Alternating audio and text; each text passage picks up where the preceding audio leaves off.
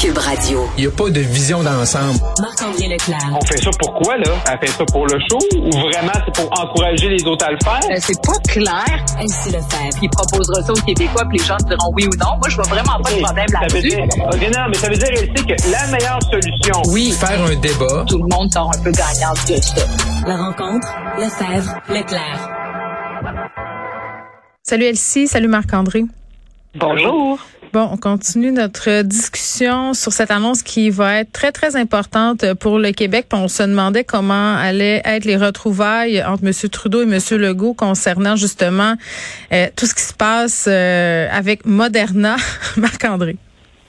ben, ça a bien été. Ça a quand même bien été. Il y a quand même quelques petits sujets, le haute Moderna, là, qui ont euh, euh, peut-être là où l'entente est un petit peu moins bonne, puis on va y revenir dans quelques instants. Mais Ouais. bon, grosse annonce euh, pour la région de Montréal, mais ça, on en a parlé hier, mais on n'a comme pas beaucoup plus de détails. On sait que c'est dans la grande région de Montréal. On ne sait pas c'est où. On sait que c'est un projet de 180 millions, mais le, mini- le ministre Fitzgibbon, vers la fin, là, nous a dit que euh, il, allait avoir des décrets et qu'il allait revenir avec des montants. Parce que présentement, là, si tu regardes les, communiqués de presse des, des deux paliers de gouvernement, provincial, fédéral, on ne sait pas là, combien d'argent public vont être mis dans le projet. Là.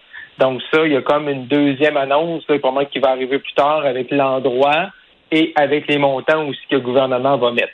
Mais euh, on s'entend que tout le monde est très heureux, surtout M. Legault, de pouvoir, là, puis il a fait quelques références en parlant du hockey, là, mais de pouvoir, là, comme on a, c'est comme si le Québec avait battu l'Ontario. Euh, pendant que M. Legault disait ça, il se, il, se, il se vantait de son nationalisme économique. C'est sûr que M. Trudeau, comme premier ministre du Canada, en arrière de lui, c'est sûr que M. euh, Trudeau là, n'était pas à la même enseigne puis ne faisait pas une guerre. Là. Et c'est sûr que M. Trudeau ne veut pas, il l'a dit plusieurs fois, euh, tu sais, c'est sûr que pour le fédéral, là, tu veux pas une guerre, là, Montréal contre Toronto, puis montrer que M. Trudeau il a choisi le Québec, puis qu'il a forcé pour le Québec. Fait tout était en demi-teinte, comment M. François-Philippe Champagne est bon, mais il est bon, oui, pour le Québec, mais il est bon pour l'ensemble du Canada, puis que c'est une bonne nouvelle, oui, pour le Québec, mais aussi pour le Canada. Donc, c'est sûr que ça... Mais M. Legault, il était, comme on dit, il était content d'être heureux. là. On a dit 100 millions de doses par année. Euh, Est-ce que ça va même être possible? Ben ça, euh, je- on va laisser les experts sur ça, mais il reste quand même que euh, ça va être une usine importante. Mais l'élément, euh, je trouve qui est d'autant plus important, c'est que ça va être lié à la recherche. Donc euh, le lien avec le McGill, avec l'Université de Montréal, je pense que ça c'est très important, puis c'est structurant pour la société. On a été très bons dans le pharmaceutique euh, au début des années 2000. Les libéraux, euh, justement de Jean Charest, ont, ont coupé en fait parce que l'enjeu c'est les brevets. Donc les entreprises pharmaceutiques s'installent souvent dans des endroits où les brevets vont avoir une protection plus longue. Et donc, c'est comme ça que le Québec avait réussi par le passé à, à attirer beaucoup d'entreprises pharmaceutiques qui ont quitté le Québec euh, dans les années 2000.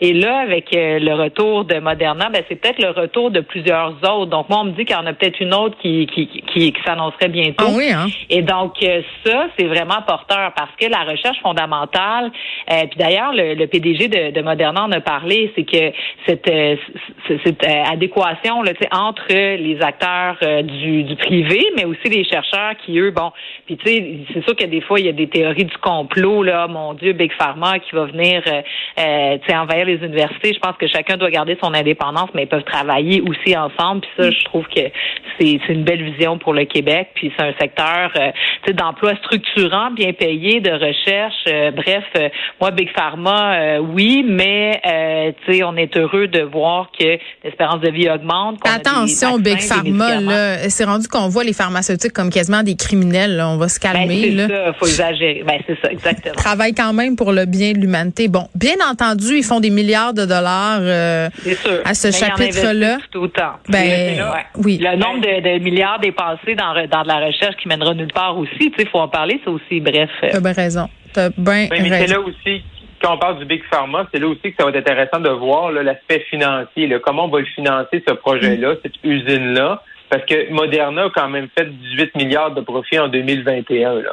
Et, et- et on le sait avec M. Legault, M. Fitzgibbon, ils sont très interventionnistes. Hum. Fait que là, on les subventionne pour qu'ils viennent alors que ce sont des compagnies multimilliardaires. C'est ce que tu me dis dans Ben, le fond. c'est là qu'il va être, ben, c'est là qu'il va être intéressant de voir, là, sais, comme, comment le gouvernement du Québec, ou aussi, tu sais, puis ça, on n'a pas eu trop de réponse non plus, qu'est-ce, qu'on a fait de plus, ou qu'est-ce qu'on a promis de plus que l'Ontario, tu sais? Ben, regarde, moi, je vais te dire une affaire. là. J'aime mieux qu'on mette les données publiques à, à attirer euh, justement des compagnies pharmaceutiques que pour accommoder des multimilliardaires euh, qui veulent avoir des équipes de baseball et des équipes de hockey. Si on peut se permettre un petit peu de démagogie Oui, en ce oui, vendredi après-midi. OK? Oui, puis si on est capable d'avoir un anneau, là, à 5 millions, on est Ah, là, de- parle-moi pas sur l'anneau. Ah. Moi, je l'aime, là, l'anneau du Sauron. je Tu l'aimes pas? Ah, oh, hey, là, vous ne m'aurez pas de même, là, l'anneau de Sauron en plein milieu du centre-ville de Montréal. Toi, Marc-André, tu trouves pas ça cool? Ben, moi, je trouve ça cool s'il n'y a pas de données publiques dedans. Ah, franchement, qui- investir de l'argent public pour faire Ben rayonner l'art dans l'espace public puis avoir une signature pour la ville de Montréal, des symboles forts, toi, tu trouves pas que c'est important? Un anneau, ça va être le symbole fort de Montréal. Ben, ça peut le devenir. Rappelle-toi, c'est le même, hey, wow, excusez, là. C'est le même doute qui a fait les boules roses dans le quartier gay. C'est devenu un emblème de la ville. Ça fait le tour du monde. C'est dans toutes les brochures touristiques. En passant, quand la Tour Eiffel est arrivée à Paris, tous les Français en voulaient pas. Puis qui se pose pas devant la Tour Eiffel maintenant? Bon, je comprends que les Français ont une relation peu amour-haine avec cette grosse bébelle en fer-là. Mais cet anneau-là, on va pas le juger avant qu'il soit installé. Moi, ma seule crainte, elle-ci, c'est que ça ramasse la neige puis de la gadoue puis qu'on mange des glaçons sur le front. C'est c'est ma seule crainte. J'ai écouté, Claude Cormier, puis qui expliquait, puis c'est vraiment un défi architectural, Oui. effectivement, de le faire tenir, puis que ça soit résistant à long terme. Mais moi, je, je, je t'appuie totalement, Geneviève. C'est en plus quand on réfléchit à cet endroit-là, la, la place Ville-Marie, c'est euh, c'est un lieu qui a été fait par un grand architecte qui est décédé d'ailleurs il y a quelques il y a quelques années. Oui. Et la vue sur le Mont-Royal, c'est une des dernières vues et une des plus spectaculaires vues à partir du centre-ville. Puis euh, M. Cormier et ses acolytes euh, rappelaient cette semaine qu'en 1984, il y a eu une grande lutte à Montréal, les Fils Lambert de ce monde, pour parce qu'il y a des euh, il y a des gens qui voulaient construire une salle de spectacle exactement dans ce trou-là. Et bref, euh, il y a eu une lutte euh, citoyenne pour l'interdire, pour dire non, c'est une vue patrimoniale exceptionnelle de Montréal. Et l'anneau de la manière qu'il est fait, puis tu sais, euh, Marc-André, Ivanhoe et Cambridge, ils ont mis 200 millions pour restaurer euh, tout le parterre euh, de la place Ville-Marie avec l'escalier. Donc, euh, l'anneau va donner cette vue emblématique vers euh, vers la montagne. C'est clair que ça va devenir un lieu Instagrammable. C'est comme à Chicago avec la bine. Ça en prend des lieux comme ça qui sont c'est un bon qui exemple. de l'ordinaire. C'est Ben oui. quoi? Moi, j'ai un nom pour l'anneau. Êtes-vous prêt? Vas-y. Ouais, oui. L'anneau woke. Ah, Ouais, non, non, là. non, c'est pas assez inclusif, ça. Non, mais non, on. non, non, non. Moi, je pense que ça serait très bon comme nom. Ça ferait non, réagir. Là, là, là, là, là, t'as non, pas le non, dossier, non. Geneviève. Ça, par exemple, pas le dossier. En tout cas, on verra. Là, qui Ok, vivra verra. parenthèse. On ferme la parenthèse c'est de l'anneau de Sauron. Parlons du plan climatique de la CAQ, Elsie. Hein, tu veux changer de sujet, Marc-André, mon petit gars de droite que j'aime? Ah ouais, ma Elsie. le, le plan climatique. Bon, donc là, hier, euh, la CAC euh, fait une mise à jour, euh, si on peut dire, de son plan. Euh, bon, mes figues, mes raisins, tu sais, euh, c'est comme un passage obligé pour la CAC. On sent pas euh, un enthousiasme débordant. Euh, là, bon, on met sur deux choses, les transports et puis euh, les- le secteur industriel. C'est là qu'il faut miser, c'est sûr. Les GS viennent de là.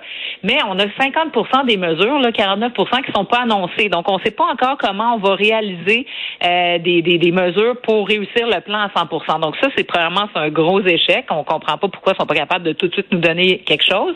Puis, euh, tu sais, quand on regarde les, les, les, ce qui est mis en place, ben c'est sûr que tu sais tout ce qui est euh, incitatif, c'est très- c'est très bien. Là, tu sais, le bonus, donc les incitatifs aux achats électriques, les, les subventions dans les municipalités pour acheter par exemple des autobus électriques, tout ce qui est des subventions pour les grandes entreprises pour faire des transformations.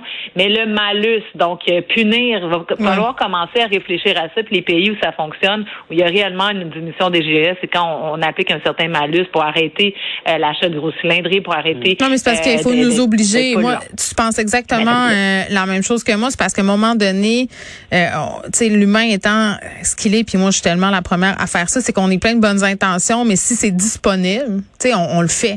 C'est ça Ben l'affaire, un moment donné. Tu sais, c'est- c'est- je veux bien croire qu'un VUS, c'est polluant, mais il y en a en vente, fait que les gens en achètent. Les mêmes choses pour les bouteilles d'eau en plastique, les sacs, toutes sortes de petites affaires comme ça qu'on pourrait lentement, mais sûrement éliminer là, de la surface de la Terre.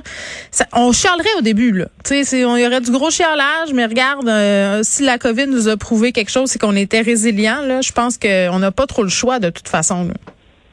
Mm. Marc-André. Ouais, il y a toute une question, ouais, une aussi de disponibilité. Je veux dire, présentement, là, si tu veux maga- magasiner des, des voitures qui Bonne soient, chance. euh, Électriques? 100% électriques, Dans deux ans. Hybrides, même hybrides, là, euh, même Mm. là, pas 100% électrique, hybride, c'est compliqué, là. Il y a des, il y a des listes d'attente. euh, euh, moi, je suis là-dedans présentement, puis c'est, c'est, c'est extrêmement long, là, pour quand tu vas regarder ces, les avenues, là, qui Mm. sont pas à. J'ai appelé, moi, au concessionnaire. J'avais des gros remords. Je voulais changer ma voiture. Ils ont ri de moi. Ils ont ri de moi. Ils ont Ouais, dit, vous pouvez mettre sur une liste d'attente. euh, ça va prendre environ deux ans. Donc, euh, je me suis mis, ça, je suis mis liste. qu'on met, là, tu sais, qu'on met des grandes, tu sais, des dates, et oui, il faut se mettre des objectifs, mais c'est parce que là, c'est là que tu perds un peu les gens. Parce que quand tu arrives avec des, tu sais, on va baisser les émissions, mais qu'est-ce que ça veut dire, on le sait pas. Mais quand, après ça, tu dis, OK, mais là, là, 2030, tout le monde va avoir un char électrique, ben, présentement, on est en 2022, puis on voit pas comment dans huit ans, on va pouvoir le faire. C'est juste que, c'est comment tu, tu, tu, tu faut t'en faire. T'es poussé comme gouvernement pour faire des actions, mais comment tu restes crédible aussi, aussi aux, aux yeux des gens, puis de faire des mesures qui fonctionnent? Quand on en a parlé souvent ensemble, là, même à, à, à Montréal, il y a un problème au niveau du recyclage, là, qui, qui nous semble quand même une mesure qui devrait être facile à faire. Mm. Je vois que je mets mon bac, c'était justement ce matin, euh, j'avais- plusieurs Ah, pensées négatives. Elsie. Mais tu sais, puis ce qui est déprimant aussi, c'est que tu sais des projets structurants de transport collectif, tu sais comme par exemple le tramway de Québec, le REM à Montréal, la ligne bleue, ça tatawine, ça avance pas. Donc tu te dis bon, ok, si euh, c'est compliqué de faire plusieurs choses, on peut-tu sur ce sur quoi on peut agir, agir plus vite? C'est là où je trouve où le gouvernement manque de volonté. Puis euh, je sais pas, tra- traite ces dossiers-là comme des dossiers comme les autres, alors que ça devrait être des dossiers de première priorité. Le transport collectif à Gatineau, par exemple. Puis dans d'autres grandes villes de mon, du Québec, là, il devrait y avoir des, des systèmes de transport collectif Ouais. structurants. Et donc, on n'agit pas, on laisse ça traîner. Puis, tu sais, 7,6 milliards, ça a l'air beaucoup d'argent, mais c'est le même argent qu'on va mettre dans le troisième lien. Là. Donc, euh, c'est pas tant d'argent que ça pour traiter une question aussi fondamentale. Faisons un petit bond justement sur la question du transport, euh, notamment à Québec. Là, on sait que ça fait couler beaucoup d'encre, les transports à Québec. Marc-André, drôle de déclaration du maire Marchand sur la pub dans le futur tramway. Oui, oui. M. Marchand est en point de presse ce matin. Habituellement, il est, il il est bon, il fait ses affaires, il performe bien depuis qu'il est maire, depuis novembre dernier. Puis là, il parlait bon du tout l'allègement du processus réglementaire pour le tramway. Ça va être plus facile pour ça. Puis il y a bien des places qui ne demanderont pas des permis pour faciliter le projet. OK. Mais là, il, s'est fait poser la question, est-ce qu'il va y avoir là, des, de l'affichage publicitaire là, tu sais, dans le tramway, comme on voit dans le métro, ou sur, dans les autobus, ou Ouais. sur le, le pourtour des autobus. Puis il a dit, et je cite, Québec ne vendra pas son âme au diable. Et tabarouette, rien de moins. Oh, OK, OK, OK, OK. Donc, ça veut dire quoi? Ça veut dire que là, présentement, le- le- les autobus à Québec, on enlève la pub. Euh, L'Arena à Québec, sur le hein, sur, sur la balustrade, le centre Vidéotron, est-ce qu'on enlève la pub? Euh, je veux dire, là, c'est qui- qu'est-ce qu'il est en train de dire? Non, mais la ville de Québec qui- est un annonceur quand même dans plusieurs Ouais. euh, Ouais, stations de radio, euh, je dirais ça de Ouais, même. Effectivement, la ville de Québec fait de la pub, donc euh, fais-tu, là, je veux dire, ça veut pas dire de dénaturer ton projet, puis il y a une façon de le faire, puis tu sais. Donc, mais c'est pas n'importe quelle que- pub non plus, là, on s'entend, dans Non, un tramway. ça. Tu peux, tu peux trier sur le volet, mais je veux dire que d'avoir des espaces où tu peux mettre de la publicité, puis c'est bien fait, puis je veux dire, ça aide à. Si, ça peut financer. Ça aide à financer, là. Ben oui, mais c'est bien bizarre qu'il ait dit ça. Je trouve ça, je, trouve ça. Il y a une petite bulle au cerveau. Il va peut-être se reprendre.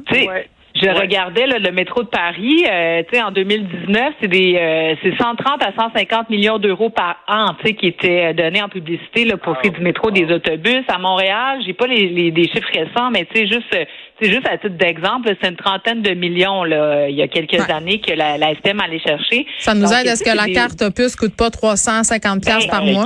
C'est ça, là, tu sais, voyons donc, là, dans un, on doit aller chercher des sources de revenus euh, de toutes parts, là, faut pas exagérer, mais là, je trouve ça méprisant de la façon qu'il le dit d'ailleurs. C'est Mm. comme si il y avait- les publicités ailleurs étaient vraiment mauvaises, puis toutes les publicités qu'il y a à Québec, là, donc ils vont enlever ça sur la voie publique partout. Mm. Euh, et je pense qu'il n'a pas réfléchi trop Ouais, trop c'est avant de faire sa diable? déclaration. C'est qui le diable? Le diable, c'est c'est les annonceurs. Dire, ça lance pas. Non, c'est pas comme si on était en train de dire on va faire des pubs de cigarettes dans le tramway. là. C'est pas, c'est pas ça que Ben, personne c'est a ça, dit. le Bixi à Montréal, il y a de la publicité sur les Bixi. Honte, dire, euh, honte à nous. Honte au vélo. Je, je prendrai plus jamais ça. Mon Dieu. Battons les diables, ouais.